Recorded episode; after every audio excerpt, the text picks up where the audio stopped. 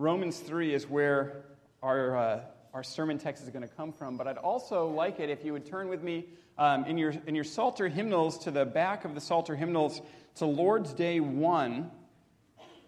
And uh, it's on page 8 in the back of your, your blue Psalter hymnals. We're going to take a look at question and answer 2, and it's um, going to help us understand what it is that we're talking about this morning.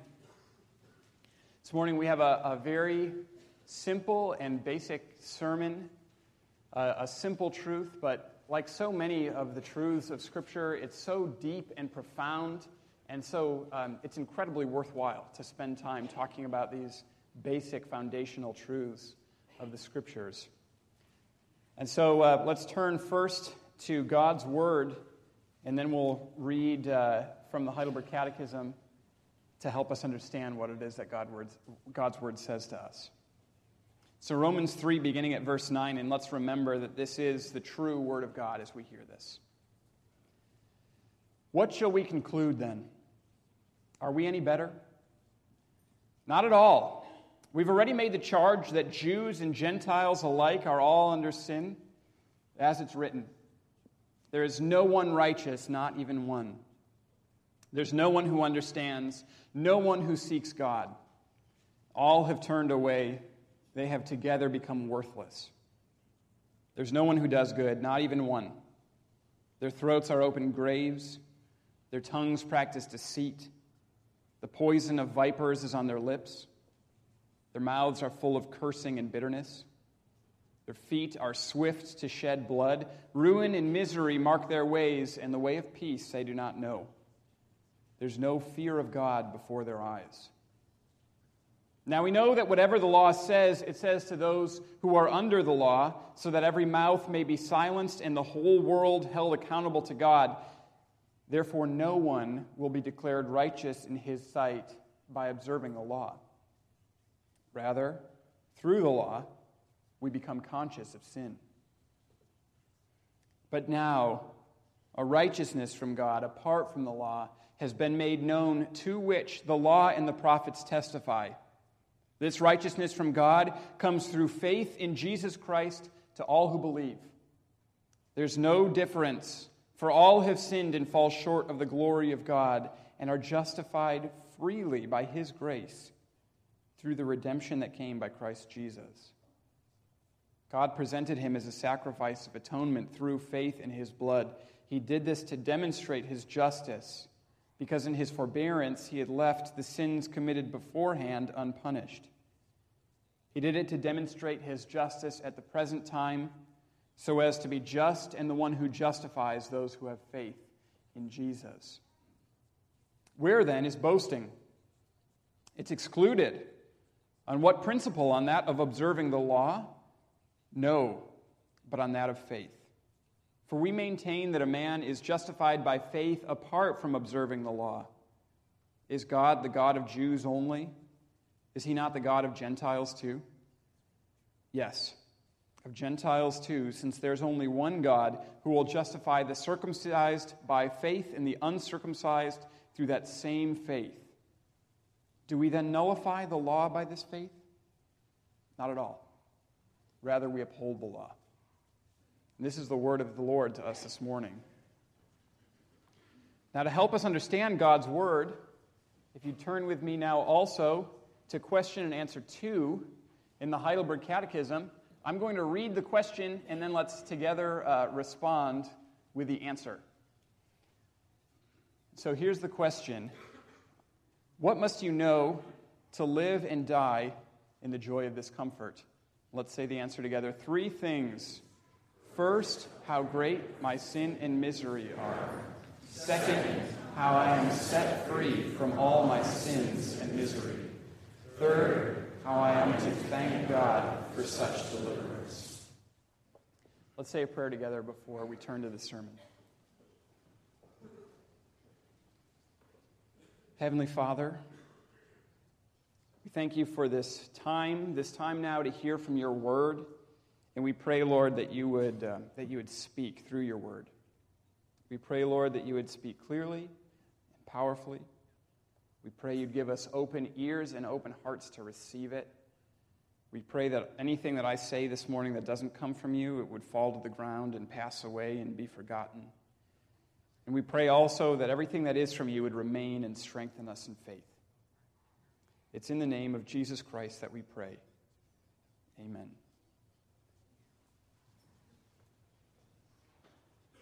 Well, people of God, as most of you know, I um, have just recently finished up at Calvin Theological Seminary, finished my last year of theological education. Actually, my final paper for this semester was due this past Friday, so I've been working intently on it this week, which was a big challenge. But I've been studying theology for quite some time now um, in college and then in a master's program afterwards, and then at, uh, at Westminster Seminary and then at Calvin. So for several years, I've been a, a student of theology. And from time to time, people who, who have heard that I've been studying theology have come up to me and said something to the effect of, you know, that theology stuff, we need, we need less of that in our churches. They said it's, it's something that just divides us or, or disrupts us so you're going to be one of those people that, that doesn't use a theology but sort of gets rid of it once you get into the church, right? And I, I try to respectfully disagree when that's happened. I, I think that we should become people who are theologically literate. But you know, I understand where people like that are coming from. I think people like that sometimes have come from congregations that have been uh, overly rigid or curmudgeonly, or have used theology to try to sow dissension or division. And so I've expressed the fact that I understand when people criticize theology in that way. But one of the things that strikes me when I read our theological documents is that it is, it, they're incredibly far away from this notion that theology is something that makes us dour or sour or upset. Because, in fact, the, the theological documents, the Heidelberg Catechism, the, the document that we turn to most often in our tradition to help us understand the Word of God, it asks us this question and question answer two. It asks what we know in order to, what we must need to know in order to live and die in the joy of the comfort that we've received. So this is entirely opposite from wanting us to be people who just spoil everybody's fun. Rather, the people that formed our theological documents wanted us to lead lives of joy and of comfort. Of joy and comfort. And so, as people that are a part of a confessional tradition, as we just had our, our elders and deacons sign the form of, dis, of subscription saying that they're going to defend and teach our theological documents, we're told that we're to be people who are joyful and comforted by the gospel. That's what our theology does for us, and it does it by pointing us to what God says in His Word. It points us and it follows exactly what happens in Romans 3.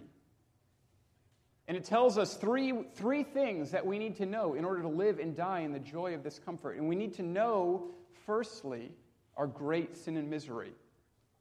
And we need to know, secondarily, our complete redemption in Christ. And we need to know, last, how we can thank God for that deliverance. And so that's what we're going to be talking about this morning those three points our great sin and misery, our complete redemption in Christ, and our lives lived in service to Jesus.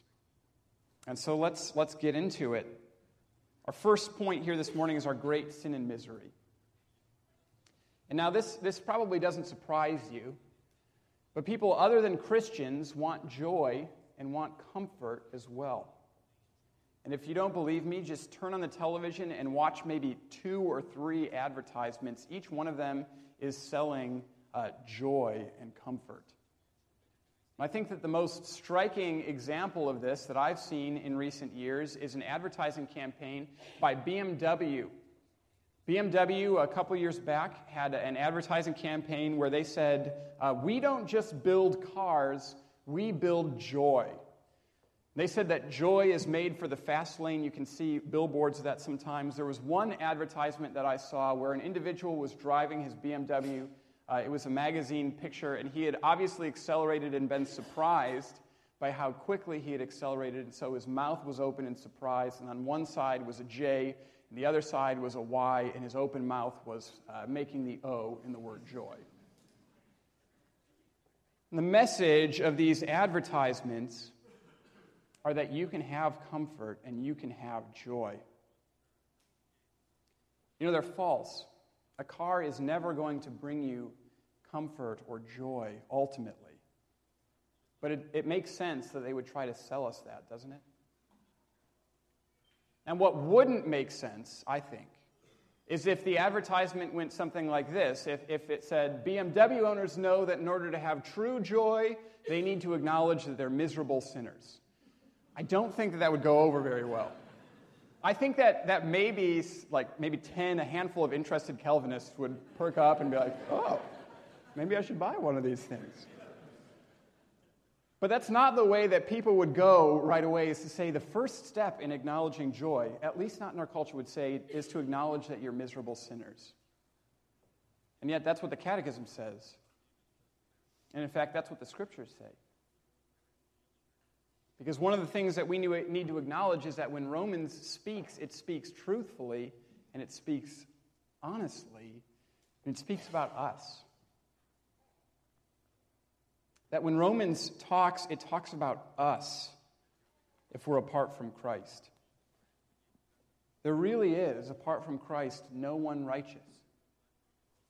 There's no one who seeks, understand, seeks to understand. All have turned away. And this talks about us apart from Christ. We have together become worthless. Our throats are open graves. Our tongues practice deceit. The poison of vipers is on our lips. Our mouths are full of cursing and bitterness. Our feet are swift to shed blood, and ruin and misery mark our ways. It's important for us to recognize that apart from the righteousness of Jesus Christ, there has never been a single person who has ever sat in one of the pews of this church. There's never been any man who's preached to this congregation and ever been, in and of themselves, righteous. Apart from Christ, this speaks about us. We are great sinners, and we understand what Jeremiah 17, verse 9, talks about when it tells us that the heart is deceitful above all things, and it's beyond cure. And Jeremiah asks, Who can understand it? And we might hear this and recoil at it and say, No, no, Romans isn't talking about me. Have you met my neighbor? it's, it's got to be talking about my neighbor. No, Romans, Romans 3 can't be talking about me. I, I, mean, I've been reading the news. I read about what happened in Boston. Those are people that were, had feet swift to shed blood, not me. But the fact is, is that Romans is talking about us. And as difficult as it may sound and as odd as it seems, the first step in order to acknowledging or realizing joy in our lives is to say that apart from you, Jesus, that is me, one whose feet are swift to shed blood. Apart from you, Christ, I am lost totally and completely.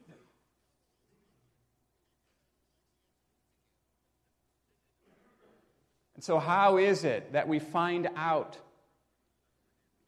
About our sin and our misery? Well, it's, it's from the law. We're told in verse 20 that it's, it's rather through the law that we become conscious of sin. That's what Romans 3:20 tells us. It's through the law that we become conscious of the fact that apart from Christ, this is who we are. And so there are different ways that people try to uh, address that or, or get around that. And so what some people do is say, well, let's just get rid of the law then. I mean, if we just got rid of the law, we wouldn't know about our sin and we'd be fine. But that really doesn't make sense, does it? And have you ever been in a, a room where, where there is, uh, the room is, is mostly dark, but maybe there's sort of a single ray of light that's coming into the room? You can see it through a, maybe a, a crack in, in the window or coming in from a skylight. And sometimes, if you look into that light, you can see pieces of, of dust that are floating, dust particles that are floating in the air. Now, it wouldn't make much sense to say, oh, we better, better close up, shut up the, the shutters so that that light stops coming in. That light is bringing in dust. Rather, the light just illuminates what's already present in that room. And in the same way, it doesn't make sense to try to get rid of the law to deal with our sin problem because the law just reveals what's already present inside of our lives. And so when we come into contact with it, we realize we've been dirty and dusty and sinful all along. The law has just revealed that to us. Other people turn to the law more and more. They say, We want more laws. We want more restrictions. We want to set up more, uh, more structures that would keep us from ever getting out. A, a legalism is what some people turn to. They say, Maybe if by trying my hardest, we can say there are a, a couple righteous. Yeah, a couple. The ones that set up the most laws. But you know, that doesn't make sense either. It doesn't make sense at all because the more and more the light of the law shines into our life, the more and more it will expose sin, and the more and more we'll recognize that we are people who, apart from Christ, are miserable sinners. So, how is it that this brings joy? How does this bring joy for us? Well, I think that if this were, if this were the sum total of what Romans 3 was, was saying, this would lead to despair and not to joy. If Romans just told us, you're sinners, so sorry, see ya, that would be a huge problem, and it would lead to incredible despair. But you see, we need to continue on and, and, turn to the next, next point that we've been completely redeemed in Christ, that we've been set free from all of our sin and misery. And that's where Romans turns next. And one of the most beautiful turns of phrases in the whole of Scripture, verse 21 starts taking us in a different direction. We're told about our sin, but then in verse 21, we're told this But now, but now, a righteousness from God apart from the law has been made known, to which the law and the prophets testify. What a beautiful turn of phrase. This righteousness from God comes through faith in Jesus Christ to all who believe, there's no difference, for all have sinned and fall short of the glory of God and are justified freely by His grace through the redemption that came by Christ Jesus. We were, in fact, great sinners. But what Romans 3 tells us is that we have an even greater Savior and that we were people who were languishing and dying and dead in our sin, but Christ acted. A righteousness apart from the law was revealed, and that righteousness was by faith in Jesus Christ. It comes to all who believe, because each one of us had sinned and fallen short of the glory of God, but each one of us is justified freely. And that comes from the grace that Christ gave us when he died on the cross.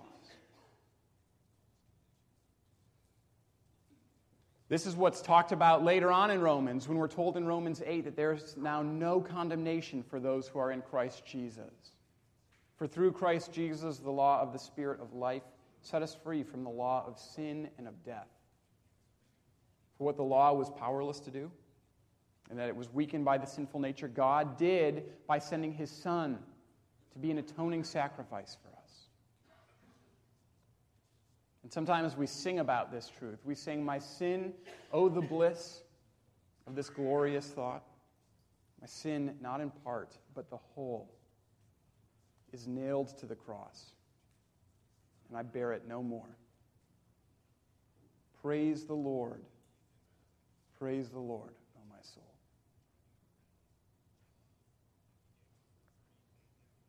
And the Catechism says, that this redemption has set us free, that we've been set free from our sin and misery.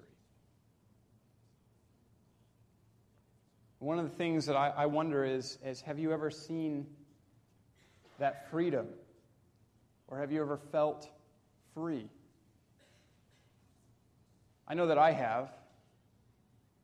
This is a, a maybe a, a not a very serious example, but I remember when I was 16 years old and I had just learned to drive. I wasn't very good at it. Um, and so there was one time I was driving home from school. Again, I'd just gotten my license and I thought it was pretty cool stuff.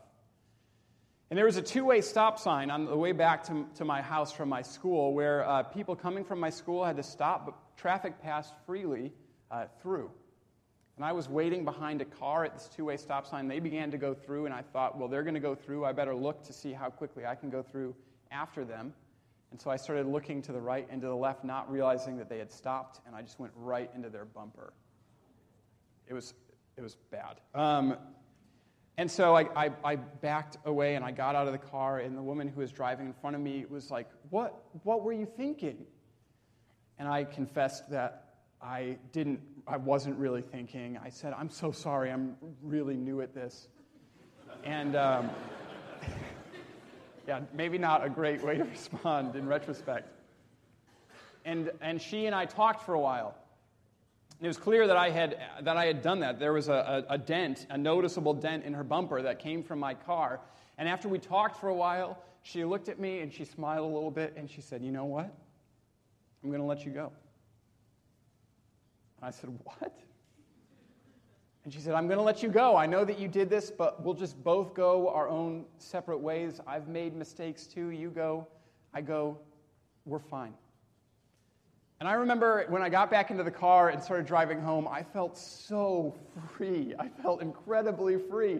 I didn't have to tell my parents about this, which was great. And, uh, and so I felt such an incredible sense of freedom you know, a lot, a lot more seriously, a lot more seriously than that. I, I interned under a pastor in, in uh, the, the Grand Rapids area at Trinity Christian Reformed Church, a guy named C.J. Dendalk. And he's very active in prison ministry in that area.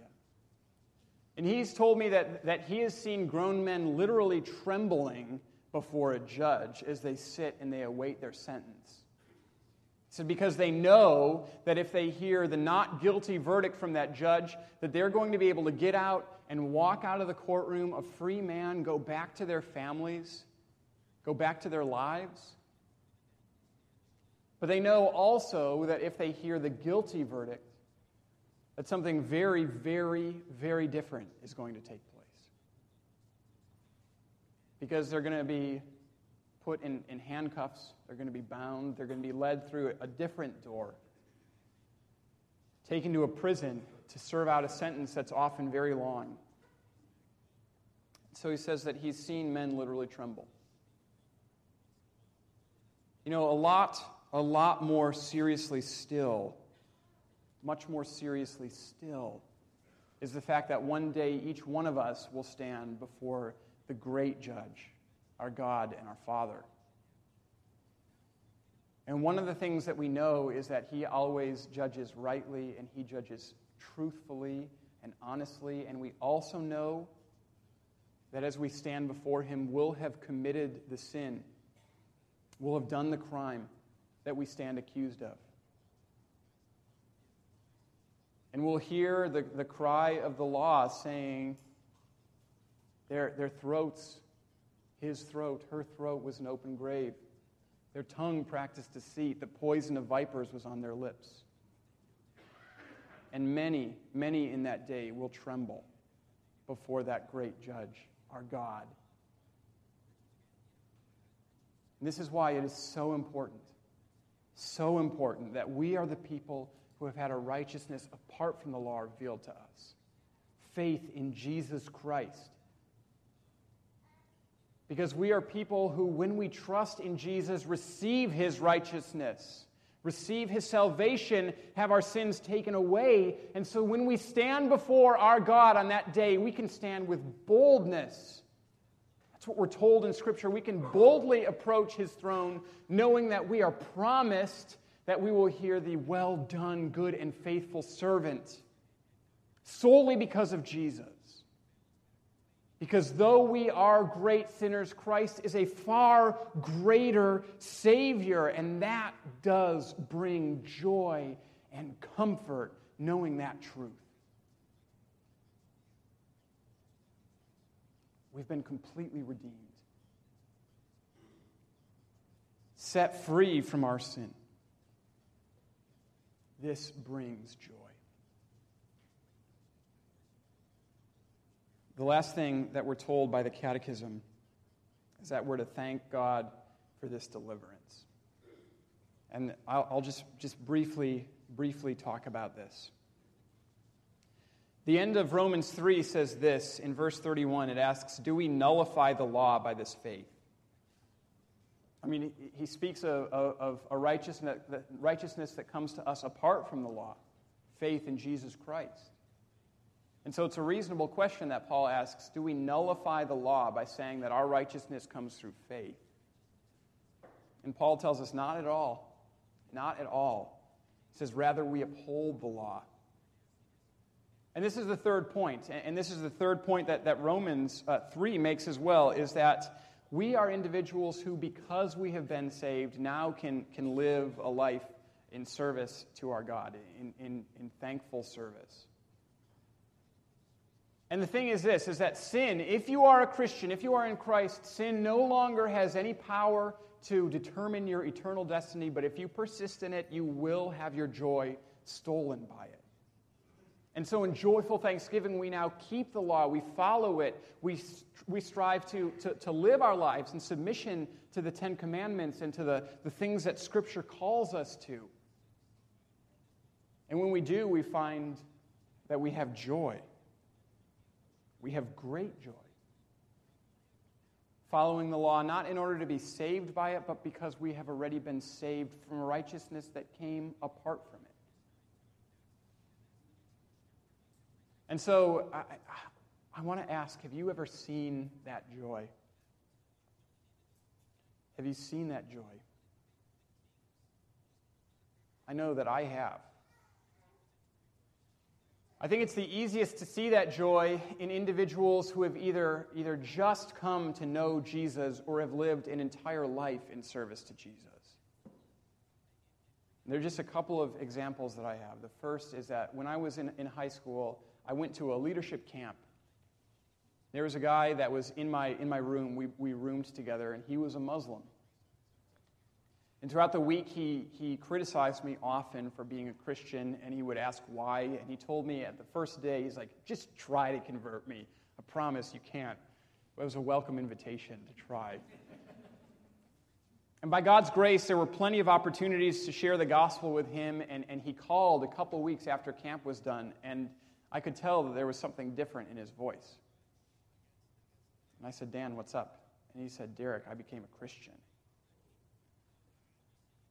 And it was amazing. I, I don't know if I have ever, ever sensed more tangible joy. And he had articulated how he had realized that he needed Jesus and nothing else to save him from his sins. And he had repented of his sin and found Christ's freedom and he was now seeking to live for him for the first time. And it was beautiful. And as I talked to him, it's like the joy was pouring out of the, the telephone, like I could pick it up, like I could swim in it. He knew joy. The other example was at a, a, church in Wheaton. I attended a church called College Church in Wheaton. Maybe you've been there. Um, we used to joke when we were there that that they would position snipers um, in the balcony to take out people that might want to raise their hands in the course of the worship service. it was a little bit of a buttoned up sort of place. But you know, it was really interesting. I would, I would sit with some of my friends in the, the second row, and there was a man that would always sit behind us. I don't know his name. But he was a man that was very weak. He couldn't walk without, uh, without support, without a walker, and he didn't want to bring that into the sanctuary, so people had to in, in essence, grab him by either side and walk him down to his seat. He couldn't stand up in order to join in the singing. He was a man whose hearing had all but left him, so he had a special hearing implement that he would listen to the whole service through. And as I looked at him, I thought at first that he just seemed sort of like a shell of a person. But you know, something really interesting happened whenever the preacher would begin to preach Christ, because somewhere from deep inside this old saint, would come, Amen. And in this church of people that were often accused of being far too buttoned up, this man would proclaim, Amen, when he heard Christ preached. And there was such tangible joy each time I heard that word. I could tell that this was a man who knew his sin but knew Christ's redemption even more and had lived his life in service to him And so there was such great joy and such profound comfort. And so, as we conclude this morning, as we wrap up, I, I just want to ask if you know if you know this joy. And some of you, you know, this morning may be experiencing some of the trials and the difficulties of life, and, and it may be that you say, It's hard for me to feel or know that joy right now, despite the fact that you know Jesus.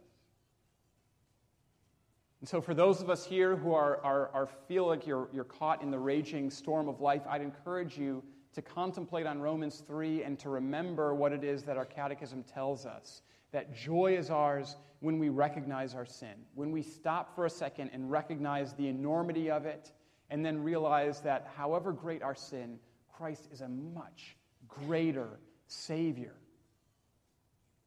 And I'd encourage you to again strive to live for Him because He will give you joy. He's promised. He's promised. But if you're here this morning and you don't know this joy, and the reason is that you don't know Jesus, then I want to tell you it's, it's time to come to Him. It's time to acknowledge that you can't do it on your own, that you are sinful. And I promise you that Christ does and will redeem. And I promise that you will have great joy. Because Christ has promised that. And it's a beautiful way to live in Jesus, following Him. Amen.